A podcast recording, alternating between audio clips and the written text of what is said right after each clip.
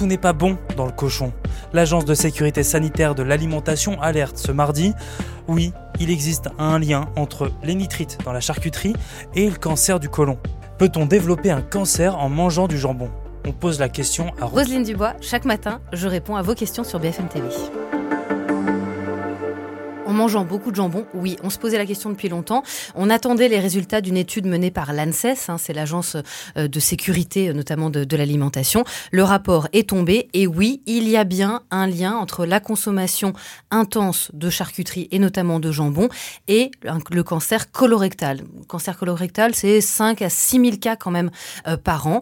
Et ça y est, le lien est établi par les scientifiques qui ont mené plusieurs études sur la question. Le lien entre le cancer et le jambon, c'est ce qu'on sur le jambon, c'est le nitrite et le nitrate. Exactement. C'est utilisé en fait par euh, l'industrie charcutière pour déjà donner la couleur au jambon. Parce que le jambon, il ne doit pas du tout être rose cochonou. Il doit être gris à l'origine. Donc déjà, ça lui donne cette couleur et surtout, non, ça sert de conservateur. Et ça lutte aussi contre des bactéries qui pourraient entraîner euh, des infections dangereuses, hein, euh, salmonellose, listériose, botulisme. Donc ça a une utilité. Le problème, c'est que ces nitrites et ces nitrates, ils sont en concentration importante et qu'ils sont potentiellement euh, cancérigène. Donc quand on mange beaucoup de charcuterie, qu'on ingère beaucoup de ces nitrites, on peut à terme développer un cancer. Qu'est-ce qu'il faut faire alors? Faut arrêter de manger du jambon? Faut réduire les doses de nitrite nitrate dans les jambons? Bah, Les deux, les deux. Hein, c'est ce que dit euh, l'ANSES. Alors il faudrait euh, déjà réussir à réduire les doses. Le problème c'est qu'on a vu, on peut pas s'en passer complètement aujourd'hui de, ces conservateurs.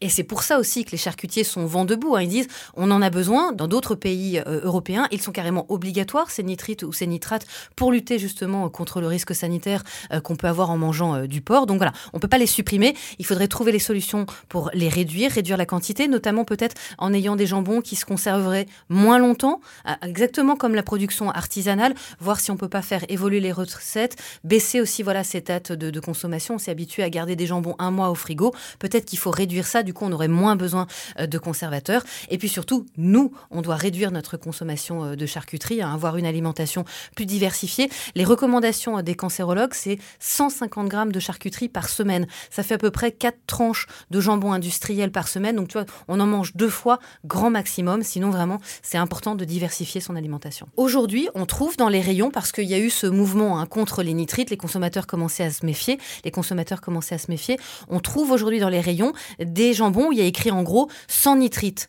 Les industriels disent qu'ils utilisent des bouillons ou alors des extraits végétaux, mais l'ANSES a l'air plus que réservé en disant que c'est pas forcément efficace et que naturellement, de toute façon, ça contient des nitrates qui sont avec les bactéries transformées en nitrites. Donc en fait, le risque existe quand même. C'est pas la solution aux yeux des scientifiques. Merci d'avoir écouté cette nouvelle question info. Chaque jour, une nouvelle question et de nouvelles réponses. Vous pouvez vous abonner sur toutes les plateformes d'écoute. Nous sommes aussi sur le site et l'application de BFM TV. À bientôt.